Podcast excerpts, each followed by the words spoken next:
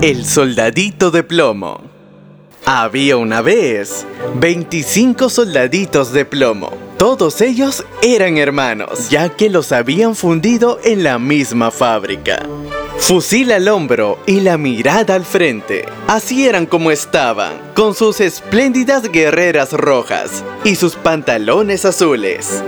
Cuando se levantó la tapa de la caja en el que venían, lo primero que oyeron en su vida fue ¡Soldaditos de plomo! Había sido un niño quien gritó esto, batiendo palmas, pues era su regalo de cumpleaños. Enseguida los puso en fila sobre la mesa.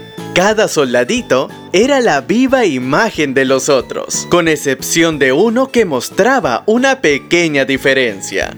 Tenía solo una pierna, pues al momento de fundirlos, había sido el último y el plomo no alcanzó para terminarlo. Así y todo, allí estaba él, tan firme sobre su única pierna, como los otros sobre las dos. Y es de este soldadito de quien vamos a contar la historia.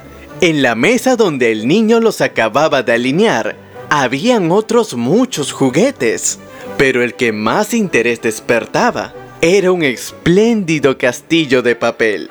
Por sus diminutas ventanas podían verse los salones que tenía en su interior. Al frente habían unos arbolitos que rodeaban un pequeño espejo. Este espejo hacía las veces de lago, en el que se reflejaban nadando unos blancos cisnes de cera. El conjunto resultaba muy hermoso, pero lo más bonito de todo era una damisela que estaba de pie a la puerta del castillo. Ella también estaba hecha de papel, vestida con un vestido de clara y vaporosa muselina, con una estrecha cinta azul anudada sobre el hombro, a manera de banda, en la que lucía una brillante lentejuela tan grande como su cara. La damisela tenía los dos brazos en alto, pues ha de saber ustedes que era una bailarina y había alzado tanto una de sus piernas que el soldadito de plomo no podía ver dónde estaba y creyó que como él solo tenía una. Esta es la mujer que me conviene para esposa, se dijo. Pero qué fina es, si hasta vive en un castillo. Yo en cambio solo tengo una caja de cartón, en la que ya habitamos 25. No es un lugar propio para ella. De todos modos, pase lo que pase, trataré de conocerla. Y se acostó cuán largo era detrás de una caja de tabaco que estaba sobre la mesa. Desde allí podía mirar a la elegante damisela, que seguía parada sobre una sola pierna, sin perder el equilibrio. Ya avanzada la noche, a los otros soldaditos de plomo los recogieron en su caja y toda la gente de la casa se fue a dormir. A esa hora, los juguetes comenzaron sus juegos, recibiendo visitas, peleándose y bailando. Los soldaditos de plomo, que también querían participar de aquel alboroto, se esforzaron ruidosamente dentro de su caja, pero no consiguieron levantar la tapa. Los cascanueces daban saltos mortales y la tiza se divertía escribiendo bromas en la pizarra. Tanto ruido hicieron los juguetes que el canario se despertó y contribuyó al escándalo con unos trinos en verso. Los únicos que ni pestañaron siquiera fueron el soldadito de plomo y la bailarina. Ella permanecía erguida sobre la punta del pie, con los dos brazos al aire. Él no estaba menos firme sobre su única pierna, y sin apartar un solo instante de ella, sus ojos. De pronto, el reloj dio las 12 campanadas de la medianoche, y la tapa de la caja se abrió. ¿Creen ustedes que contenía tabaco? No, en realidad era una caja de sorpresas y dentro había un duende negro, como un muñeco de resorte. ¡Soldadito de plomo! ¿Quieres hacerme el favor de no mirar más a la bailarina? Pero el soldadito se hizo el sordo. Está bien. Espera mañana y verás. Al otro día, cuando los niños se levantaron, alguien puso al soldadito de plomo en la ventana. Y ya fuese obra del duende o de la corriente del aire, la ventana se abrió de repente y el soldadito se precipitó de cabeza desde el tercer piso. Fue una caída terrible. Quedó con su única pierna en alto, descansando sobre el casco y con la bayoneta clavada entre dos adoquines de la calle. La sirvienta y el niño bajaron apresuradamente a buscarlo, pero aun cuando faltó poco para que lo aplasten, no pudieron encontrarlo. Si el soldadito hubiera gritado, ¡Aquí estoy! Lo habrían visto, pero él creyó que no estaba bien dar gritos, porque vestía un uniforme militar. Luego empezó a llover cada vez más y más fuerte, hasta que la lluvia se convirtió en un aguacero torrencial. Cuando la lluvia se detuvo, pasaron dos muchachos por la calle. ¡Qué suerte! exclamó uno. Aquí hay un soldadito de plomo. Vamos a hacerlo navegar y construyendo un barco con un periódico, colocaron al soldadito en el centro. Y allá se fue por el agua de la cuneta abajo, mientras los dos muchachos corrían a su lado dando palmadas. ¡Santo cielo! ¿Cómo se remolinaban las olas en la cuneta? ¿Y qué corriente tan fuerte había?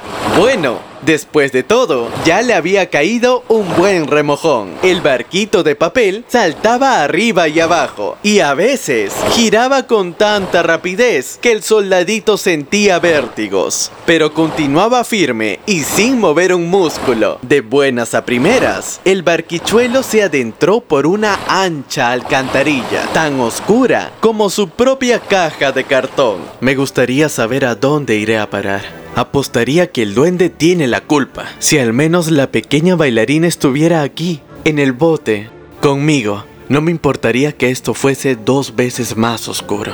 Precisamente en ese momento apareció una enorme rata que vivía en el túnel de la alcantarilla. ¿Dónde está tu pasaporte?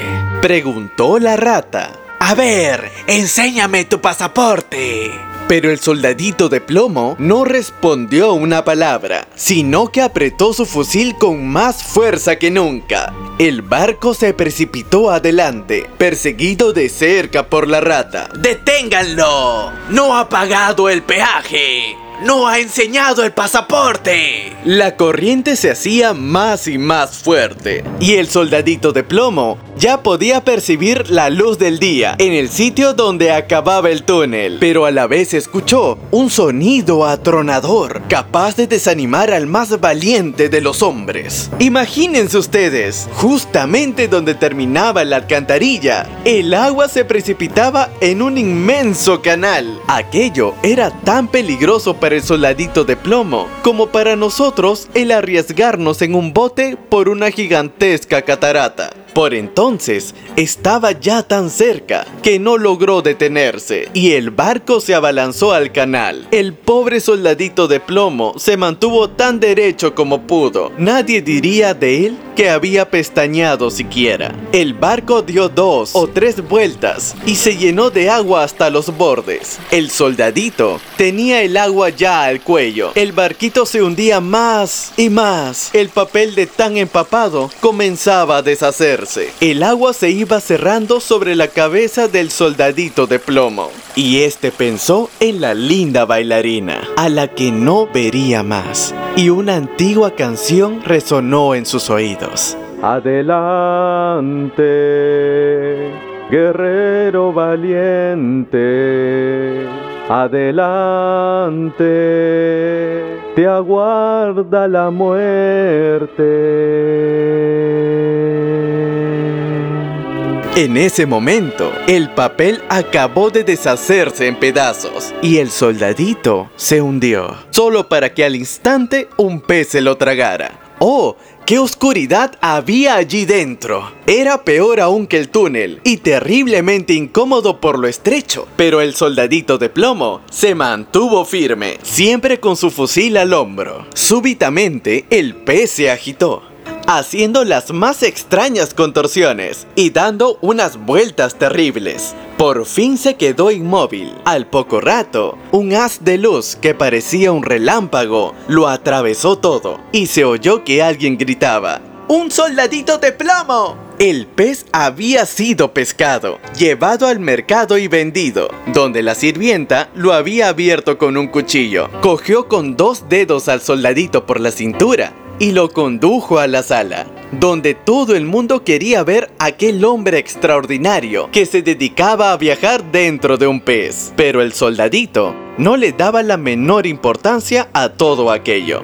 Lo colocaron sobre la mesa. En fin, ¿Cuántas cosas maravillosas pueden ocurrir en esta vida? El soldadito de plomo se encontró en el mismo salón donde había estado antes. Allí estaban todos, los mismos niños, los mismos juguetes sobre la mesa y el mismo hermoso castillo con la linda y pequeña bailarina que permanecía aún sobre una sola pierna y mantenía la otra extendida, muy alto, en los aires, pues ella había sido tan firme como él. Esto conmovió tanto al soldadito que estuvo a punto de llorar lágrimas de plomo, pero no lo hizo. La contempló y ella le devolvió la mirada. Pero ninguno dijo una palabra. De pronto, uno de los niños agarró al soldadito de plomo y lo arrojó de cabeza a la chimenea. No tuvo motivo alguno para hacerlo. Era, por supuesto, aquel muñeco de resorte el que lo había movido a ello.